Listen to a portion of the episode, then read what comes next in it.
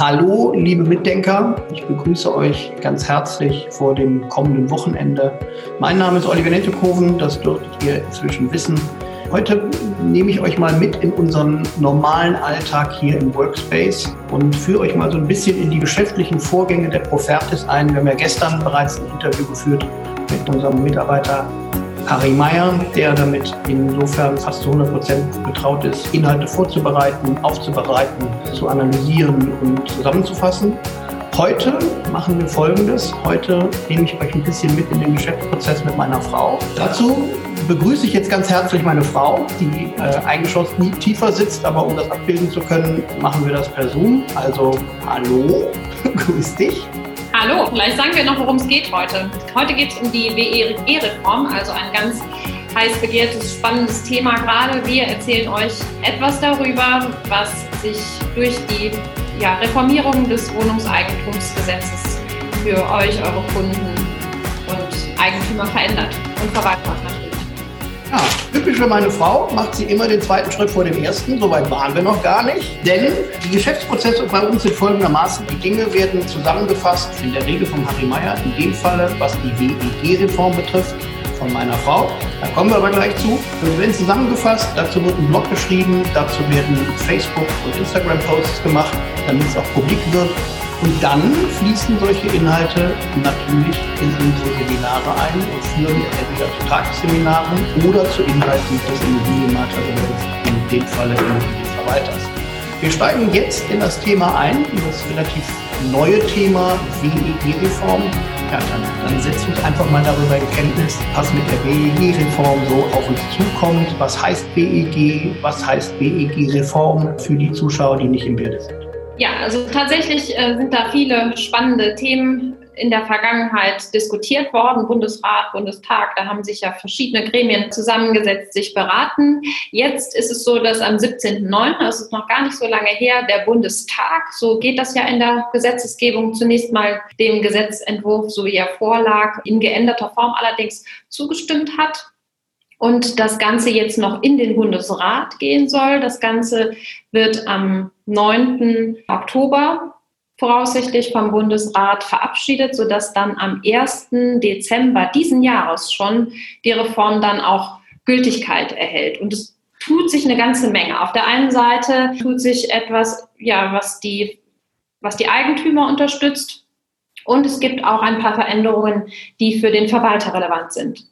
Jetzt könnte ich natürlich locker flockig antworten, welche Veränderungen denn, aber wir fangen mal vorne an. Warum reformiert man ein vorhandenes Gesetz? Warum macht man das?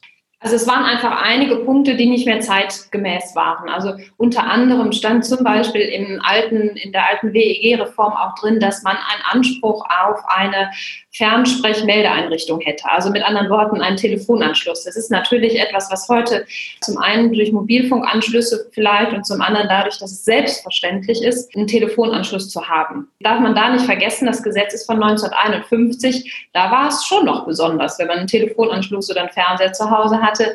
Da gibt es jetzt. Immer Nachbarn Fernsehen gucken, ja. Genau, und letztlich war es auch nicht mehr zeitgemäß. Es gab einige Punkte, die da jetzt aufgesäubert werden müssen. Das Thema Digitalisierung zum Beispiel spielte keine Rolle und das hat jetzt Einzug genommen in das Gesetz. Also es gibt ganz viele Details, die wir ja auch noch in einem Blog darstellen, wo wir ganz tief nochmal reingehen mit den entsprechenden Paragraphen und bereiten, also ich bereite gerade ein Seminar auch zu dem Thema vor, übrigens, wenn ich ein bisschen Eigenwerbung machen darf. Am 21. Link unten in die Kommentare, da kann sich jeder darüber informieren, wann diese Seminare sind. Die werden in Kürze veröffentlicht und in Kürze auch natürlich selbstverständlich gepostet. Dementsprechend die Termine Termine stehen noch nicht fest, weil wir momentan damit oder die Tanja momentan damit beschäftigt war, Inhalte aufzubereiten. Das Verwalterthema ist ja ihr Steckenpferd. Sie ist Hauptdozentin des Immobilienverwalters IHK. Ich springe dazwischen mal kurz durch die Show als Vertriebstrainer, aber hauptsächlich ist das ihre Show. Und das Thema selber, Immobilienverwaltung, ist auch Ihr Thema.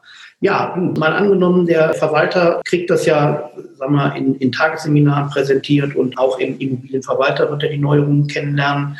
Was ändert sich denn für den Alltag, für ihn? Also für den Verwalter ändern sich einige Details. Und zwar zum Beispiel ist es so, dass jetzt unter den aktuellen technischen Bedingungen auch es möglich sein soll, dass einzelne Eigentümer den Anspruch darauf haben dürfen, an einer Online-Konferenz teilzunehmen. Also die Eigentümerversammlung, die immer noch in Präsenz stattfinden muss, nach wie vor, dass da aber Einzelne daran teilnehmen dürfen. Da gibt es mittlerweile auch Dienstleister, die sich darauf spezialisiert haben, das äh, umzusetzen und da auch schon Angebote haben, zum Beispiel die Firma Domus, die das auch so gewährleistet, dass eben der Tatbestand der Nichtöffentlichkeit gewährleistet bleiben kann. Also da gibt es tatsächlich etwas. Oder es gibt auch das Thema der Beschlussfassung. Da war es in der Vergangenheit auch zum Teil sehr aufwendig, ja, Beschlüsse zu fassen. Oft war es dann so, dass bei der Eigentümerversammlung vielleicht die Beschlussfähigkeit gar nicht vorhanden war, weil nicht mehr als 50 Prozent der Miteigentumsanteile vor Ort waren und somit dann die Versammlung auch nicht beschlussfähig war. Das wurde aufgehoben. Das heißt, eine Versammlung ist jetzt immer beschlussfähig. Man musste also nicht nochmal eine Ersatzveranstaltung einberufen. Und so sind so viele Details auch dazu gekommen, die dann dazu führen sollen, dass das Leben des Verwalters oder dass die, sagen wir mal, die Mechanismen, die da wirken sollen, etwas gestrafft sind. Tatsächlich gibt es aber auch Nachteile jetzt für den Verwalter. Also zum einen ist es so, dass der Gesetzgeber entschieden hat oder dass bis jetzt quasi diese Entscheidung so läuft, dass Verwalter einfacher abberufen werden müssen können. Abberufung heißt, dass man dem Verwalter quasi sagt, ich möchte mit dir nicht mehr zusammenarbeiten. Heißt, man kriegt ihn also als Hauseigentümer oder Wohnungseigentümer oder Teileigentümer schneller los. Das war ja früher nicht so einfach. Ja, schneller ist die Frage. Also es gibt da noch so eine Art Kündigungszeit von sechs Monaten, die da jetzt mit eingeflossen ist in die Regularien. Man hat aber nicht mehr den Umstand, dass einfach ein triftiger oder schwerwiegender Grund vorliegen muss, sondern dass man da einfach schon mal, wenn man dem nicht mehr vertraut, dem Verwalter, dass man dann sagen kann, okay, wir möchten hier eine Abberufung vornehmen. Eine Sache, die, glaube ich, für viele Eigentümer positiv ist, ist, dass Stellplätze, Gartenflächen und Terrassen jetzt auch sondereigentumsfähig geworden sind. Da war es bisher so, dass da eben nur Nutzungsrechte ausgesprochen werden können. Und ansonsten ist im Hinblick auf die Beschlüsse einiges erleichtert worden. Das heißt, dieses Quorum, was da vorhanden war und die Einstimmigkeit, da hat man jetzt gesagt, also ein Mehrheitsbeschluss ist in den meisten Fällen auch ausreichend. Das Thema der werdenden Eigentümergemeinschaft, also eine Ein-Mann-Eigentümergemeinschaft, ist auch jetzt nochmal gesetzlich geregelt worden, sodass diese werdende Eigentümergemeinschaft nicht mehr so nötig ist. Da hatte der Gesetzgeber mal so eine Blase geschaffen, also so eine Hilfslösung wird moderner. Es wird so, dass man sich Gedanken gemacht hat, natürlich wie beim BGB und VOB auch, immer verbraucherorientiert, bezogen auf Gesetzgebungen. Aber das, was du gerade so erzählst, sind absolute Neuerungen. Und ja, also so wie das klingt, muss man ja klar sagen, hat man die Gesetzgebung natürlich, wie im BGB und im VOB auch, verbraucherorientiert gemacht. Und generell ist alles das, was du gesagt hast, sehr interessant. Zeugt davon, dass es sehr modern wird. Ein modernes Gesetz, was auch mit Digitalisierung einhergeht und solchen Dingen. Ja, und jetzt wollen wir einfach mal sehen, ob du deine gesamten Hausaufgaben gemacht hast. Gibt es noch irgendwelche anderen Neuerungen, die du gerne mit unseren Zuschauern teilen würdest? Natürlich sind das, was heute präsentiert wird, nicht alle Neuerungen. Dafür müsst ihr ein Tagesseminar besuchen und euch darüber ne? setzen, was das gesamte die gesamten Neuerungen des WEG-Rechts oder der WEG-Reform sind. Und ich übergebe jetzt nochmal an meine Gesprächspartnerin bezogen auf weitere Neuerungen. Ja, also es gibt noch viele weitere Neuerungen und die alle im tiefen Detail zu besprechen. Dafür würde der Podcast sicher zu weit führen. Wer einfach nur mal einen Überblick haben will, mache ich jetzt gerne. Jetzt gibt es einen kleineren, größeren Redebeitrag dann da entsprechend von mir. Also, Liebe Mitdenker, ich gebe nur mal so kurz dazwischen. Wir haben gerade besprochen, wir möchten gerne noch Neuerungen einbauen. Jetzt wiederum habe ich nach den Neuerungen gefragt. Und jetzt sagst du, weitere Neuerungen müsst ihr im Tagesseminar hören. Wir wollen jetzt gerne noch, wir. wir möchten gerne noch drei weitere Neuerungen hören. Ich erzähle auch noch ein paar mehr. Und zwar, zum einen ist es so, dass das Mietrecht und das Wohnungseigentumsrecht insofern harmonisiert wird, dass die Abrechnung der Betriebskosten auf der einen Seite, die ja für den Mieter relevant sind, und die Abrechnung des Hausgeldes auf der anderen Seite, was ja für den Eigentümer relevant ist, harmonisiert werden. Bisher war es so, dass, sagen wir mal, Betriebskosten nach Quadratmeter abgerechnet wurden und die Hausgeldkosten nach Miteigentumsanteilen, was natürlich einen entsprechenden Arbeitsaufwand mit sich bringt.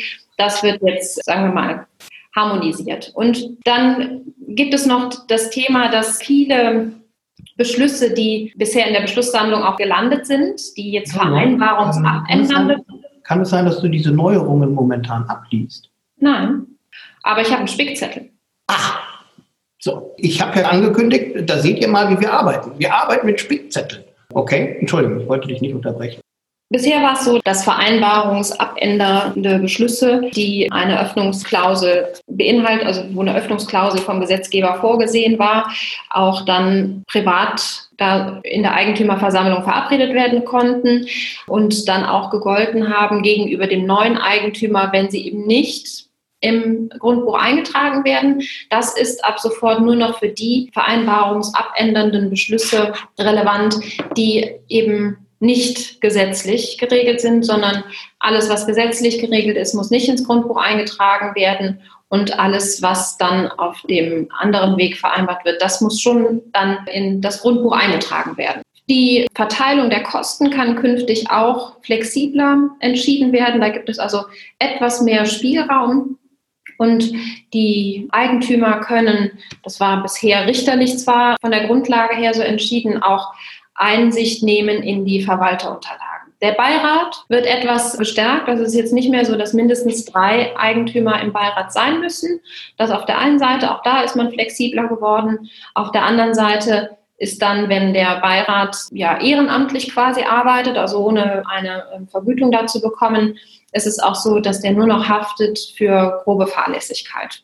Eine sehr relevante Änderung für den Verwalter ist, dass ab 2000, also ja Ende 2022 beziehungsweise für bestehende Verwalter, die schon Verträge mit Verwaltungen haben, ist die Frist noch etwas länger. Da gilt die quasi ab Dezember diesen Jahres dann dreieinhalb Jahre, haben die Zeit, die bestehenden Verwalter dafür. Und zwar gibt es den Sachkundenachweis, der eingeführt wird.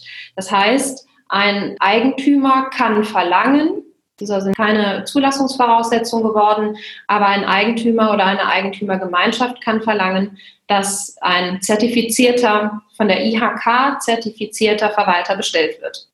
Hast du dazu eine Frage? Was heißt das, zertifizierter Verwalter? Also da werden ja wahrscheinlich jetzt die Verwalter verpflichtet, IHK-Schulungen in Anspruch zu nehmen. Genau, also das ist jetzt noch gar nicht so richtig ausformuliert worden vom Gesetzgeber. Auch diese mhm. Fragen stellen wir uns natürlich. Wie genau sieht es aus? Da mhm. soll es nochmal eine neue Verordnung zu geben, wie das gestaltet werden kann. Also es wird eine Prüfung abgelegt werden müssen, um dieses ja. Zertifikat äh, da entsprechend zu erhalten. Wahrscheinlich orientiert sich das an dem Themenkatalog aus der Makler- und Bauträgerverordnung. Davon ist auszugehen. Und letztlich wird es so sein, dass das dann auch so eine Art Qualitätssiegel wird für die Verwalter. Das heißt also, der Qualitätssiegel wird auch so aussehen wie der Immobilienverwalter IHK. Das wird ein Qualitätssiegel, den die benötigen. Oder gibt es dann dazu eine getrennte Fachrichtung, die eine besondere Fachkenntnis bedarf? Also das wird schon, denke ich, ein bisschen was Größeres als der Immobilienverwalter oder Immobilienmakler IHK. Mhm. Ich vermute, das geht jetzt, also es ist eine richtige umfangreiche Abschlussprüfung, in der dann alle Inhalte abgeprüft werden, die aktuell auch in der Makler- und Bauträgerverordnung verzeichnet sind in dieser Fortbildungsliste. Also es gibt noch viele, viele kleinere weitere Details. Das sind so jetzt zum Zuhören, glaube ich, das Wichtigste und das Wesentliche, neben dem, dass auch und das finde ich noch ganz spannend, wie sich das dann später mal gestalten wird. Also es sollen ja auch die ja, Elektromobilität gefördert werden und somit hat jetzt jeder Eigentümer auch den Anspruch, dass eine Ladesäule auf eigene Kosten installiert werden darf. Und tatsächlich hat der Mieter einer Wohnung auch den Anspruch, das verlangen zu dürfen. Das heißt, Elektromobilität wird ein wesentlich größerer Bestandteil in unserem normalen Leben werden mhm. und ist jetzt sogar schon in der WEG angekommen. Das heißt also, man geht davon aus, dass wesentlich mehr Autos zukünftig Elektrostrom brauchen und den auch zu Hause bekommen. Genau, also da möchte die Regierung auch dazu beitragen, dass sich das da mehr bewegt, dass da also jetzt nicht einzelne Eigentümer dagegen sein können und so eine Fortschritt da sagen wir mal, verhindern. Ne? Auch, das geht auch bei den, oder in die Richtung geht die neue Gesetzgebung auch, dass, dass da gesagt wird, also gerade auch wenn es um Modernisierung und Sanierung geht, da muss es einfacher möglich sein, Beschlüsse herbeizuführen ohne dass da andere sich querstellen könnten. Das Schwierige ist natürlich, wenn damit Kosten verbunden sind. Also es gibt da auch einen Eckpunkt, der auch in der Anhörung scharf diskutiert wurde, dass wenn jetzt eine Sanierung bestimmt wird und da ist es so, da gibt es, sagen wir mal, zwei Richtungen. Das eine kann sein, dass ich sage, also ich habe hier eine Sanierung vor, die dient mir und vielleicht noch einem weiteren Eigentümer. Wir beide sind uns einig, wir tragen auch die Kosten. Dann kann da im Prinzip wenn nichts Gravierendes dagegen steht, auch keiner das verhindern. Und es gibt noch den anderen Weg, dass gesagt wird, naja, es ist jetzt für alle, also wir machen hier eine energetische Sanierung und die amortisiert sich zum Beispiel in zehn Jahren. Wenn Sie dann auch einen Mehrheitsbeschluss von einer Zweidrittelmehrheit mit mindestens 50 Prozent der Miteigentumsanteilen erwirken, müssen alle das zahlen. Da gibt es natürlich einige, die dann auch gesagt haben, naja, wenn da jetzt Eigentümer dabei sind, die vielleicht nicht ganz so viel Geld haben, die werden dann doch dazu gezwungen, da auch irgendwas auszugeben, was sie vielleicht nicht können. Und da muss man jetzt einfach auch abwarten, wie sich das Ganze entwickelt.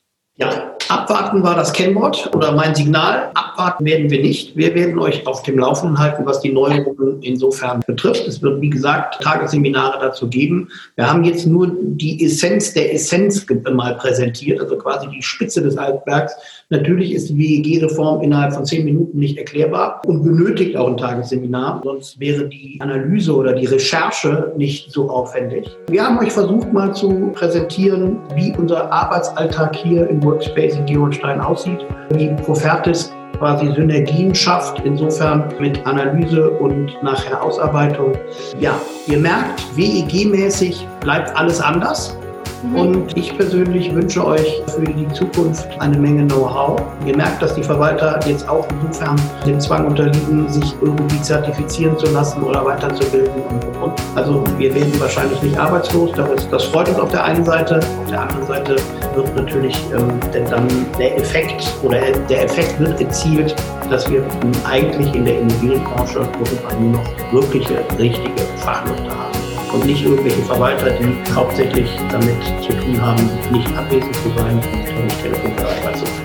Also das tut sich eine Menge und ich persönlich finde das gut. Ich persönlich finde gut, dass auch die Immobilienverwalter jetzt einer Verantwortung unterzogen werden. Und ja, wie gesagt, bleibt dran. Das ist eine Menge, was da passiert. Tanja, vielen Dank erstmal für diese Ausführungen, erstmal für dieses ganze Know-how, was du da zusammengetragen hast. Und wie gesagt, alles gut. Ja. Ich begebe mich dann jetzt mal wieder an meine 232 Seiten der Gesetzesbegründung, um die durchzuarbeiten, damit das Seminar auch alles beinhaltet, was es braucht und der Verwalter von uns alle Informationen bekommt, die er für sein Business braucht. In diesem Sinne sage ich Tschüss, bis bald, danke fürs Zuhören und wenn es euch gefallen hat, hinterlasst uns gerne einen Kommentar, ein Like oder empfehlt uns weiter, abonniert uns, würde uns freuen. Und wenn ihr Fragen habt, gerne unter diesem Beitrag oder auch gerne per E-Mail. Alles Gute, bis bald.